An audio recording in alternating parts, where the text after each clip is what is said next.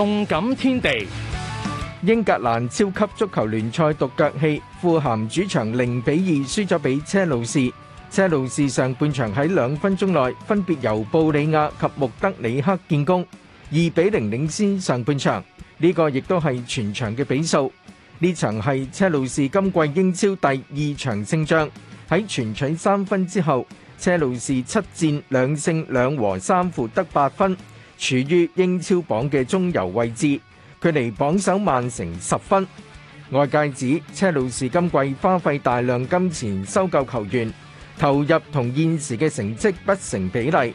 紛紛對車路士季初表現不振作出分析，除咗得出新加盟球員與領隊普捷天奴需要時間磨合之外。車路士受傷兵問題困擾，亦都被指係原因之一。有統計指車路士今季至今已經有超過十名球員受傷，包括新增嘅傷兵之一哲維爾，佢肌肉拉傷。由於太多傷兵，亦都影響咗普捷天奴嘅排陣。外界又質疑車路士花費巨額金錢，但係季初未能夠買入稱職嘅攻擊球員，今季至今取得嘅入球寥寥可數。不過，車路士會方仍然相信而家嘅領導層可以帶領取得成績。普捷天奴亦都表示已經取得更大嘅空間，可以合理及具吸引力嘅薪酬。